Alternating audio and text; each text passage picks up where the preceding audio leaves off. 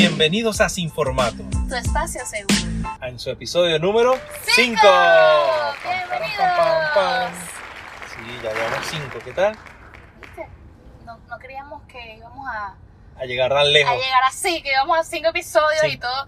O sea, de verdad que esto cada vez uno se, se entusiasma más y, y vas viendo y vas por la calle y dices, quiero hablar de esto, quiero No, compartir de esto. Y quiero- la gente, la gente te va diciendo, gracias a mis amigos que me están haciendo bullying. Ahí la palabra bullying está muy baneada, pero amistad sin bullying no es amistad. Que si estaba yo escogiendo colores en la boda, que que sea yo viendo cosas de esas, que si soy un hombre maltratado. Sí, señores, ya yo lo he dicho antes, soy un hombre Pero maltratado. no eres el único. Pero no soy el único. Salieron varios que también opinaron, Sí, opinaron en su boda. sí, opinaron claro. y bueno, es válido, está bien. Las mujeres tenemos que soltar el control. Lo que sí les digo yo, amigos míos, ustedes pueden expresarse, envíenme, así como hacen en mi, mi Instagram. Dicen que soy un liberto. Mi Instagram es un sitio de expresión popular. Yo tengo una lista de amigos cercanos Ay, donde expreso otras cosas y siempre me envían que, que, Edgar, publica esto, que a ti sí te dejan y a mí no. No, yo, yo no puedo con él. Si no puedes con el enemigo, únete, de verdad. Sí, yo no entonces, puedo con él. Pero vamos a ponernos serios. hemos, hemos, hemos intentado, hemos intentado ponernos un poquito más serio, vamos a ver. Hemos recibido buena retroalimentación en estos días. eh, bueno, este nace de una pregunta que alguien eh, nos hizo. Bueno, pero ustedes son muy chéveres, pero ajá, ¿y ustedes qué hacen? ¿Por qué hablan tan bien? Un montón de cosas que la gente pregunta. Y bueno, eh, creo que en el, en el primer episodio hablamos un poco, pero igual vamos a refrescar. Por acá tenemos a Edgar Irova. Yo soy ingeniero mecánico de profesión, pero un apasionado de las ventas y el marketing. Por allá, Por acá, bueno, soy Caribe y Membrillo, ingeniero mecánico también, pero mi experiencia realmente es en logística. O sea, es que por eso queremos hablar de eso, porque loca. somos medio loquitos los dos. Sí. Nos grabamos de ingeniero mecánico, pero no ejercemos nuestra carrera. Bueno, yo estoy más cerca de ejercer la ingeniería que Sí. tú, porque yo trabajo en ventas técnicas. Un poco, ahorita que estoy un poco más escapado de esa parte, estoy más hacia el lado de software y tecnología. Tú estás ahorita en un área totalmente diferente, No, no, ni es que aquí en Estados Unidos es otra cosa, pero, pero es que desde, desde siempre, porque fíjate, yo me gradué y, y mi, mis pasantías la hice en una planta metalmecánica, donde sí trabajé en planta, pues con los obreros allí como ingeniero mecánico, mis procesos ahí bien chévere, pero eh, cuando se me estaban acabando las pasantías me Pareces el gato con botas. Ay, sí. De Andaba con mis boticas por toda la planta. Y eh, Me encanta. de hecho me dieron hasta uniforme de varón porque no había de hembra. O me sea, encantan, ay, me no. encantan esa, debe ser porque vengo de, de esa, de esa formación, pero me encantan todas esas chicas que andan con sus jeans, sus boticas de seguridad, con sus casquitos, o sea, con mis tan bellas, mis botas de seguridad, mi tan camisa, bellas. mi camisa azulita de botones así con el logo de la compañía, mi casco, mi cosa. Pero, Pero tú has tenido experiencias muy locas. ajá, eso te iba a decir, cuando se me estaba acabando las pasantías, se abre un puesto en logística y me dice, Caribe, y si tú quieres te puedes ir a, lo- a logística, no tiene nada que ver con tu área, pero bueno. y descubrió que toda su locura tenía sentido. Porque sí. esa vaina hay que estar loco para trabajar en ese mundo. Sí, para, tener, para trabajar en logística hay que estar un poquito loco y, y, y de verdad que le guste a uno o sea, trabajar bajo yo presión. digo por el nivel de estrés. Hay gente que me dice que las ventas les parece estresante. Casualmente, en estos días nos habían, alguien comentó que no, yo no sería capaz de trabajar en ventas y tal. Pero yo siento que todos tienen su, su, su toque, pero el tuyo es una locura. Sí, una locura bajo Es que por eso me gusta porque no, o sea, todos los días son diferentes. No. Todos los días son diferentes. Porque, bueno, yo ahí trabajé eh, como analista de, de, Materia prima. de materia prima y pues bastante interesante. Y, ahí se aplicaba la ingeniería, por eso, o sea, aplicaba porque, porque tenía que, eh, hacer muchas cosas que, que mi, mi conocimiento de ingeniería pues me ayudaba bastante con el tema de los materiales, la calidad y todas esas cosas, sí me ayudaba. Yo pienso que, y una de las cosas que me, me- me impulsó también a hablar de esto un poco, de las profesiones que, que tenemos y, y lo importante de ellas, es un video que vi en estos días donde compararon a unos señores, unos ancianos ya, y a unos niños de entre 4 y 8 años. Y les preguntaban a los niños, ponían a los niños y a los ancianos juntos, a los adultos mayores, perdón, disculpen, a los adultos mayores, esta generación de cristal me vaya a crucificar por eso, y les preguntaban, y a los niños cuando les preguntaban qué querían ser, las respuestas son un poco...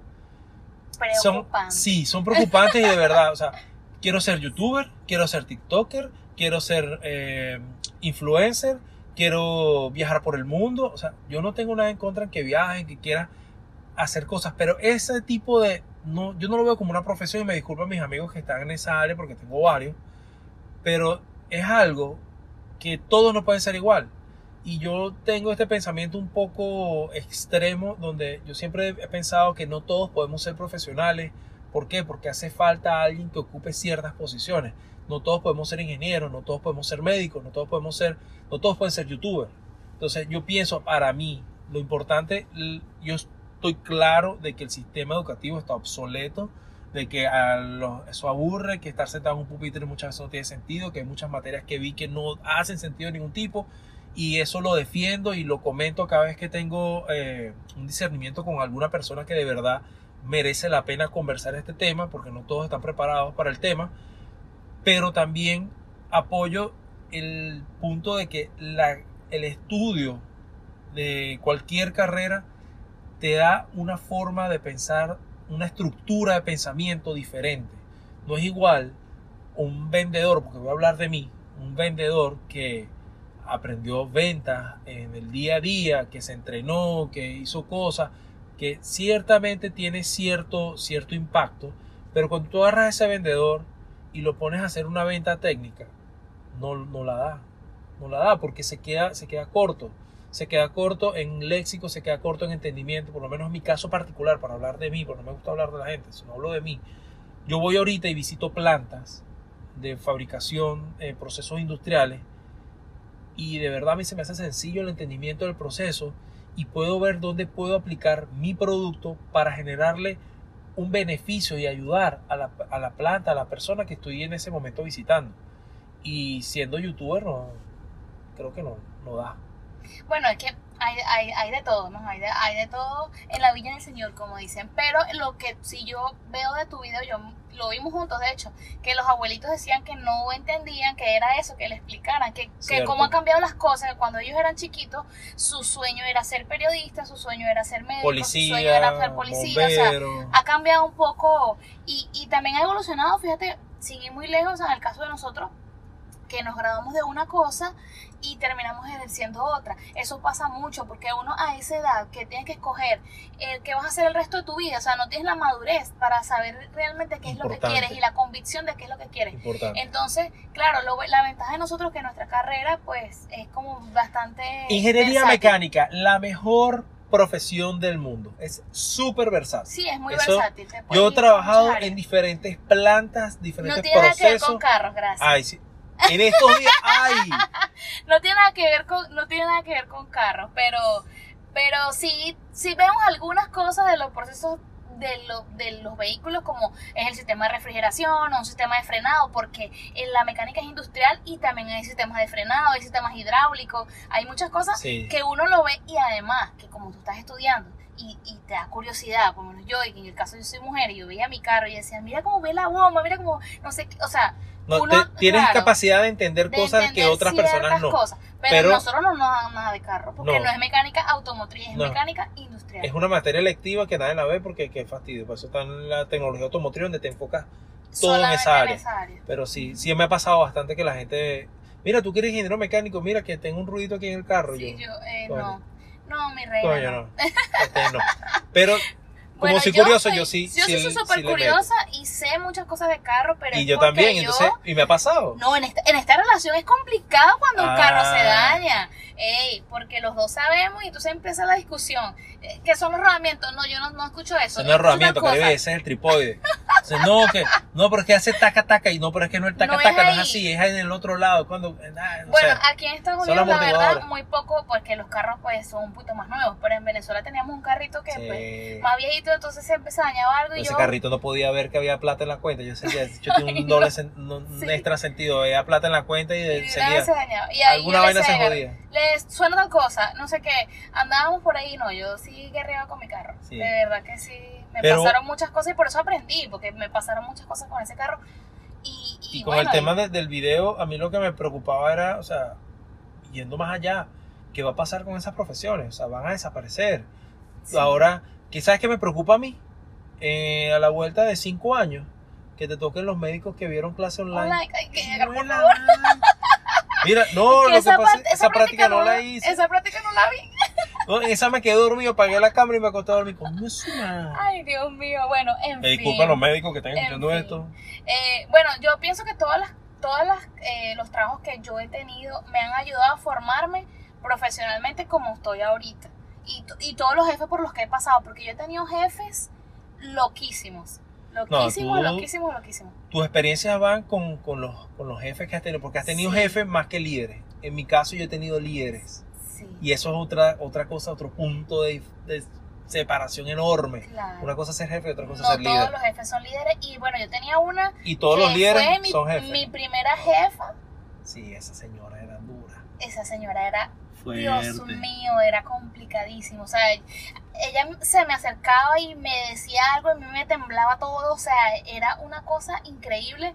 Y ella, o sea, me enseñó de verdad a trabajar bajo presión literal. Ella era la que se te paraba Sí, del me- escritorio y y te, me- le daba. no, y me, me ¿Y daba, me daba en el escritorio. ta, ta, ta, ta. Sí. ¿Cuánto te falta? Y yo aprendí de ella, sí aprendí muchas cosas. Y una de las cosas que aprendí es que a veces uno dice, yo creo que de ahí yo quedé así como cosa, cosa que siempre no sé si te ha pasado, pero a ti alguien te dice, mira, este, ¿cuánto te vas a demorar haciendo esto? Y te dicen, ah, chicos, son, son 10 minutos. La gente no tiene noción del tiempo. no tiene noción del tiempo. Y en logística Me- eso es clave. No, y a mí me A mí- estresa. a mí no, a mí porque yo soy loco Yo también. lo aprendí y yo lo aprendí y lo llevo con tiempo. Y yo sí, yo le decía a esa señora, es media hora, era, pero 30 minutos exactos, ni uno más ni uno menos. Y si yo llegaba a los 30 minutos y no lo tenía, ella me decía que eso, o sea, que como yo, o sea, yo tenía que saber. que eras un irresponsable, que Claro. quedaba tu cuestión. Sí, sé no, no, no, eso sí, de Es verdad fuerte. que yo me, lo- me recuerdo y de verdad que eso Y- fue, y o sea, eso- pasé mi primera jefa, o sea, fue complicado. Y eso, la noción del tiempo, lo, lo, ves, lo ves mucho. Y no recuerdo ahorita con quién estaba conversando. Lo llamé, mira, tal, le hice algo. Sí, en 10 minutos te aviso. Pasaron los 10 minutos y yo llamé. Ah, no, yo digo, Caribe, colgué y dije, "Verga, la gente no está tan loca como yo No. o simplemente son demasiado despreocupados, pero de verdad, o sea, hay que tener conciencia con el tiempo, tú tienes que saber, tienes que estar ubicado en O- tiempo y, y espacio. escuchar lo que El te tiempo preguntan. relativo. y escuchar lo que te Pero- preguntan. Porque no, mucha gente tú le preguntas, ¿cómo estás? Y te preguntan y te responden dónde, ¿Dónde estás. O sea, háganlo por, ay, ¿cómo estás? Sí, Sí, sí. aquí en la casa. Yo no te pregunté dónde estabas, te pregunté cómo estás. La gente no está no, consciente. no, no, la gente no, no escucha. Mira, me voy a, ir a mi. es que me quiero poner serio, me voy a mis vainas locas, pero eso, eso, eso es parte de la gente dormida. Y, y los que no entienden el término, la gente dormida, esta gente que está, y me disculpan, pero está idiotizada con todo el tema de las redes, con todo el tema de los videos, Como con la todo el tema. Soul de como la- Disney. sí, o sea, gente que está. No, que no está, en la zona. No, no, no, una cosa. no. Así se llama. Sí, yo sé, pero una cosa, distraídos. una cosa es que estás en la zona distraído porque estás en tu momento creativo óptimo y otra cosa es que estás dormido. Hay gente que, Caribey, gente que yo los he visto y, y cuando los veo cómo accionan, o sea, ellos en su mente, ellos tienen un, un- un diagrama.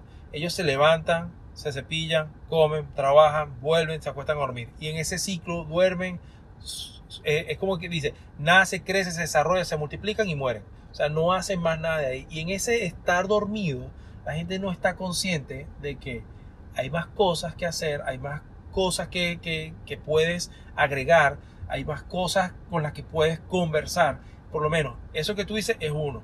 ¿Cómo estás aquí en la casa? No te pregunté dónde, te pregunté, se pregunta, ¿dónde estás?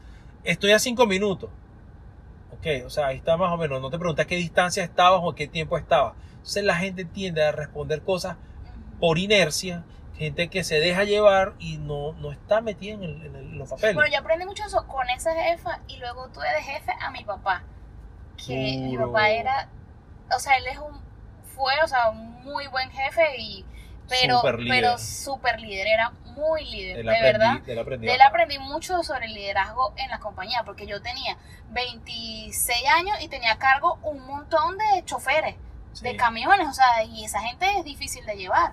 Y de él aprendí a- ese liderazgo para poder llevar a esa persona de una manera, ¿sabes? Que todos hagan lo que tú necesitas que hagan, que todos lo hagan con una buena actitud, porque en logística eso es muy importante porque se trabaja quizás horas extras, el trabajo es pesado, o sea, tienes que No, siempre y el tener un buen reconocimiento, el reconocimiento, fíjate, trabajamos juntos en esa compañía y el reconocimiento no se lo lleva el que lo hace. Entonces decía, llegamos a la meta de ventas, porque era una, es una distribuidora, llegamos a la meta de ventas, qué bien los vendedores, y de repente, coño, los chamos que hacen el despacho Sí. son el último eslabón del- de esa parte. Entonces él esa parte nunca la dejó perder, él siempre estaba pendiente. Entonces esa, esa vaina a mí me quedó. La gente de logística siempre está eh, por debajo de nada, como digo yo. Sí, Sí, porque eh, son los que, los que hacen que todo funcione, pero nadie los los toma en pies, los pies y la, y, y la, y la base fundamental de una compañía es el departamento de ventas. Sí, Si y la ellos gente son no- los que reconocen Si no, si, los que, si no se vende, la compañía no. Sí, unos sea la compañía que sea, sea la compañía de lo que sea, siempre hay un Sí. departamento de ventas. Porque Siempre tenemos, los adulan y todo. porque hay, entonces, cre- claro. no, bueno, hay, hay clientes internos y clientes externos. Tú le puedes vender a tu misma gente dentro de la compañía o le vendes a la gente afuera. Pero siempre hay un proceso de venta in- in- involucrado. Entonces eso, los gerentes, cuando se hacen líderes, te venden ideas, te venden propuestas al personal para que eso camine. Y por eso son personas que se les paga para pensar. Y los vendedores están para eso. Para ver, no, sí, claro, eso, eso es- uno siempre que logística los ve a ustedes así como, o sea, ay, míralo aquellos, lo que se creen. Y gran que uno no hace nada porque uno, uno llega la- uno trata de llegar, por lo menos en ese caso que yo vendía ritero. Tú llegabas a tu meta de vender X cantidad, en ese, eso se medía en litros, X cantidad de litros de lubricantes de, de vehículos y X unidades de filtros, esto, ta, ta, entonces ya ahí tú te empezabas a relajar. Eh, pero cambia en cada, en cada compañía, cambia mucho. Sí, pero siempre las ventas es lo más importante y era lo que siempre te, Sí. o sea, y a ti te llamó la atención y bueno, de, de hecho te, te Yo estoy en ventas gracias a tu papá. Sí, Porque yo, como ingeniero mecánico, yo empecé ejerciendo el área de, de ingeniería. Yo estaba en mantenimiento. Pero él me decía, chamo, ahí no hay plata. Ahí puedes llegar y vas a llegar a un punto donde en la compañía, para que asciendas, por lo menos en Venezuela pasa así, para que subas de cargo, se tiene que morir el gerente y porque bueno, nunca se diferente. Sí, bueno, aquí, hay, un aquí también hay ciertas posiciones que es jodido llegar. Entonces tenías como un techo y lo que ganas es lo que ganas, no puedes hacer más nada. Y él, él vio algo en mí que yo no había visto y él lo vio por actividades que yo hacía en la universidad. Me decía, entrénate, entrénate, entrénate. Y al final me un, entrené vende- un buen vendedor y así fue. Y así fue. Y bueno, Yo también terminé en venta. tú pasaste por venta. Pasé por venta. pasaste por venta con la mejor actitud de un vendedor y eras una de las que más vendía. Sí. Ah, estabas ahí dura. Pero eso es lo que yo digo, o sea, Porque es me importante. conocía, me conocía el producto, o sea, si yo venía de logística, yo era la que lo entregaba, yo era la que todo, o sea, se me hizo fácil, de verdad se me hizo fácil. Y bueno, ay, como ese con mi jijiji, juju, con, hijas se lo metes a medio mundo. con, con mi risita y mi cosa, Sí. ajá, sí. tal. Ya aquí en este país ya fue otra cosa, pero sin embargo, la logística, que bueno, trabajé casi, casi tres años en compra también, y con unos jefes bastante complicados, que siempre me han tocado jefes complicados. Porque tienes que aprender. Porque, ¿qué pasa? Sí. Yo ahí me voy con Steve Jobs. Steve Jobs en un discurso que en una universidad, él, él dijo, y esto yo lo vi, es verídico. Tú no entiendes por qué te están pasando las cosas en este momento. Tú no lo puedes entender y no sabes qué carajo está pasando y por qué está pasando esa situación. Pero cuando avanzas y ves hacia atrás, te das cuenta que pasaste por ese momento para adquirir una destreza, una habilidad que te está sirviendo en este momento. Yo cuando llegué a este país empecé a hacer cosas que yo decía, "Eh, este trabajo es jodido, total. Pero ese país, de, este país y ese trabajo en particular me ayudó a fortalecer una, una parte que de, mis habilidades blandas que estaba ahí, que no, que no podía, que no, que no daba, que de repente la, no sé, ¿qué te puedo decir? Eh, La paciencia, por decirte algo, o porque trabajas con una persona que es difícil de llevar. Y yo he llevado personal. Cuando estaba en el, en el periódico allá en Venezuela, yo tenía mm, como 30 personas a mi cargo. Entre mantenimiento de limpieza, mantenimiento industrial y las otras cosas. Pero uno, uno va aprendiendo y vas llevando todo eso. Entonces, cuando a ti te tocan esos jefes difíciles es porque tú tienes que aprender algo. Sí, bueno, de todos en realidad. Yo y al final tú manejas, tú Sí. manejas muy bien el personal. Sí, y a las ¿no? personas y a- también. y a todo el- sí, en realidad, o sea, tengo, tengo muy buena aura y tengo, o sea, y puedo, y puedo controlar ese tipo de, de situaciones porque trabajar bajo presión, o sea, tienes que siempre tener una sonrisa, o sea, ese, ese, ese- esa es la clave. Tienes que tener una sonrisa y tienes que tomarte todo a la ligera. Si te lo tomas personal, de verdad que no puedes trabajar en Eso se lo aprendí a un hindú con no trabajo en Venezuela. Nada, nada, nada, nada, tómatelo personal. Y yo hoy te puedo decir a ti, como compañero de trabajo de Tripas Verdes para abajo, en este instante, se acabó la, la cuestión del trabajo y vamos a almorzar por decirte algo. Y ya, o sea, listo, vamos a almorzar, vamos a almorzar. Mira, Se acabó. eso verídico. Pero lo- eso, eso también te, eso también necesitas mucha madurez. Se lo aprendí a, se lo aprendí un jefe, mi primer jefe fue un alemán. Y él cuando me había estresado me decía, tranquilo Edgar, tranquilo, tú no vas a inventar la rueda, la rueda está ahí, tú vas Claro. a usar la rueda. Y yo, coño, verdad. Entonces me empezaba a relajar un poco, me hice un poquito atorado. Y después el, el ¿De hindú? ¿qué pasa? Quédate quieto. Después el hindú, eh, ese fue mi primer jefe hindú. eh, también era, era complicado al principio porque yo era el único que hablaba inglés en la planta con otro muchacho y él no hablaba español en Venezuela. Entonces estábamos ahí y, y él me decía, Edgar, no te preocupes, dale suave.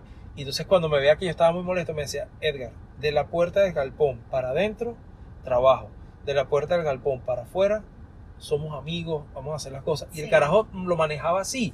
Y yo decía, ¿este coño cómo hace? Y yo aprendí a pasarme ese switch. Yo ahorita, ahorita no tengo compañeros de trabajo cercanos, pero están, trabajamos, eh, yo soy el que está aquí en Estados Unidos y los otros están en, otras en otras partes del mundo, pero este, aprendí que me pasa algo, tengo un impasse con una persona dentro del trabajo y puedo, yo puedo estar que lo quiero lanzar por la ventana, pero yo salgo y a mí se me olvida. Como- Bueno, a veces, a veces llega un punto que, o sea, me, me pasó aquí, pues, sea, que llega un punto en que, en que ya ni siquiera eso lo puedes hacer. Y cuando llegas a un, cuando llegas a un trabajo, que tú no te quieres levantar para ir a trabajar, que tú llegas, te Ah, sientes bueno. mal, te, te roban tu paz. O sea, así. Sí. Si te roban tu paz, Eso me lo dijo también una señora en el No, periódico. no, No, no. dejes que nadie te robe la paz. no, no, vete de ahí. O sea, vete de ahí porque si ya te roban tu paz, ya no puedes estar ahí. O sea, las cosas tienen ciclos, de verdad. Sí. O sea, y tú puedes querer mucho el trabajo, pero si te roba la paz, ya ahí no es. Ahí no es. Ahí no es. Y busca Y- otra cosa, siempre hay algo mejor, siempre... De esa parte que yo digo, yo le digo, por lo menos se lo digo a mis hermanos y se lo digo a la gente que conversa estos temas conmigo. Digo, nosotros no somos árboles. Nosotros tenemos la capacidad de movernos. Si tú fueras un árbol que tienes que quedar ahí, yo entiendo, da miedo. Da miedo dar ese paso, da miedo moverse.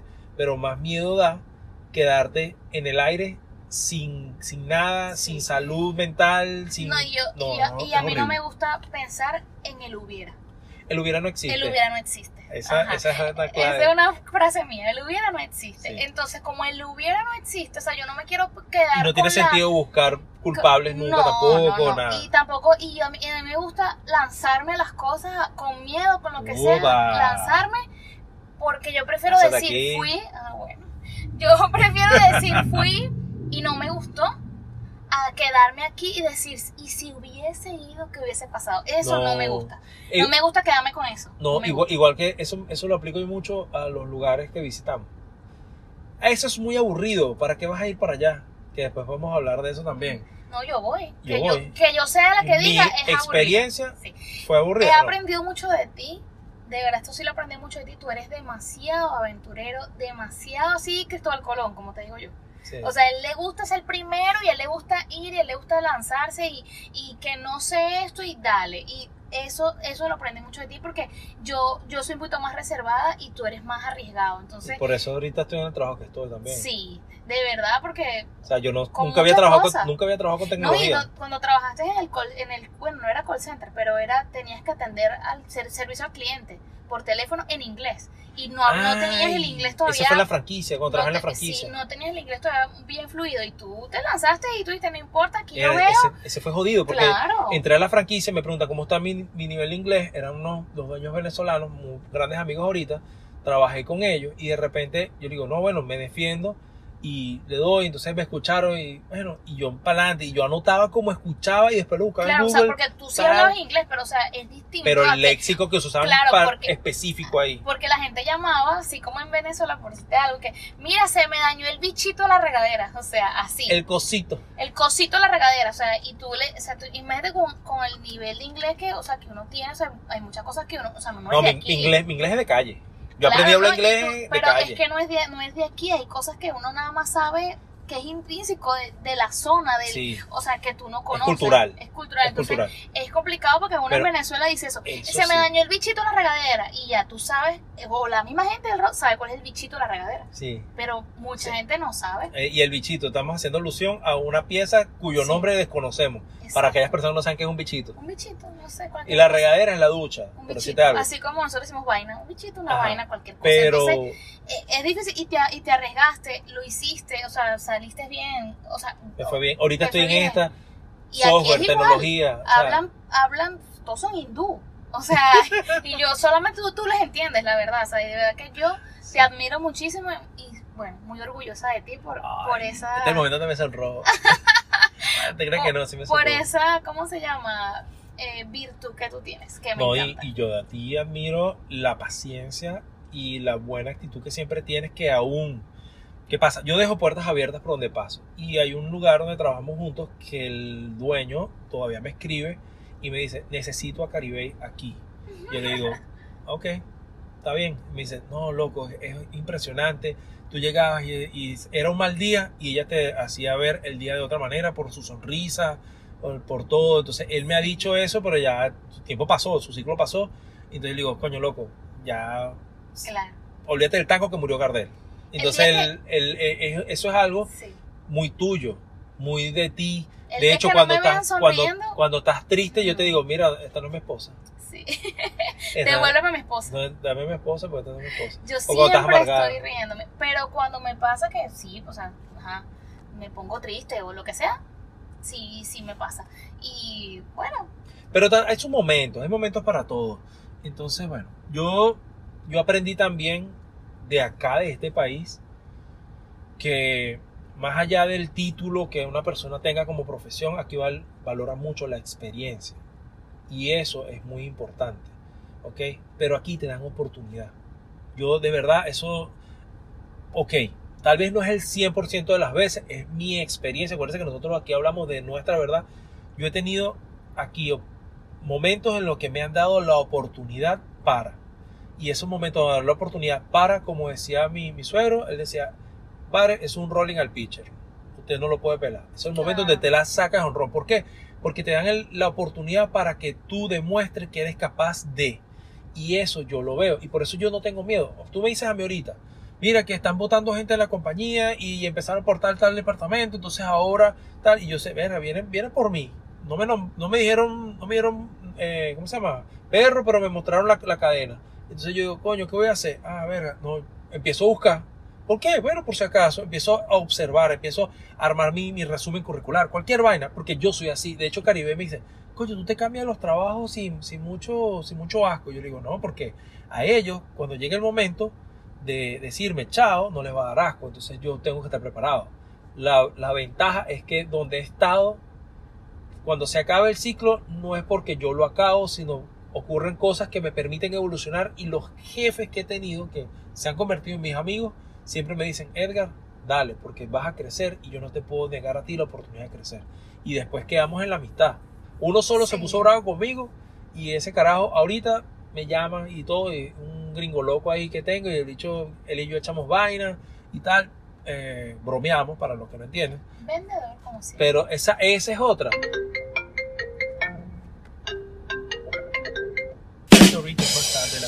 Recibió una llamada. Porque- y lo que hace es reírse. Corte abrupto, no sé. Eh, una señora recibió una llamada y ya ni sé. Ya Estabas hablando de está lo pasando lo mismo hace dos capítulos. No, no inventes, ya estoy. Ok, me sacaron de mi centro, me sacaron de la idea. Lo importante de esto es que no sé qué voy a hacer ahora. Mi mente se, se trancó. Me robaron la paz. Amor, no dejes que eso pase. Mm. Bueno, está bien. Estábamos conversando de que, ok, siempre hay que tener una sonrisa, siempre hay que este, ser feliz. y poner el teléfono en modo avión cuando estés grabando un podcast. Gracias. Ajá. La gente jode. La gente jode.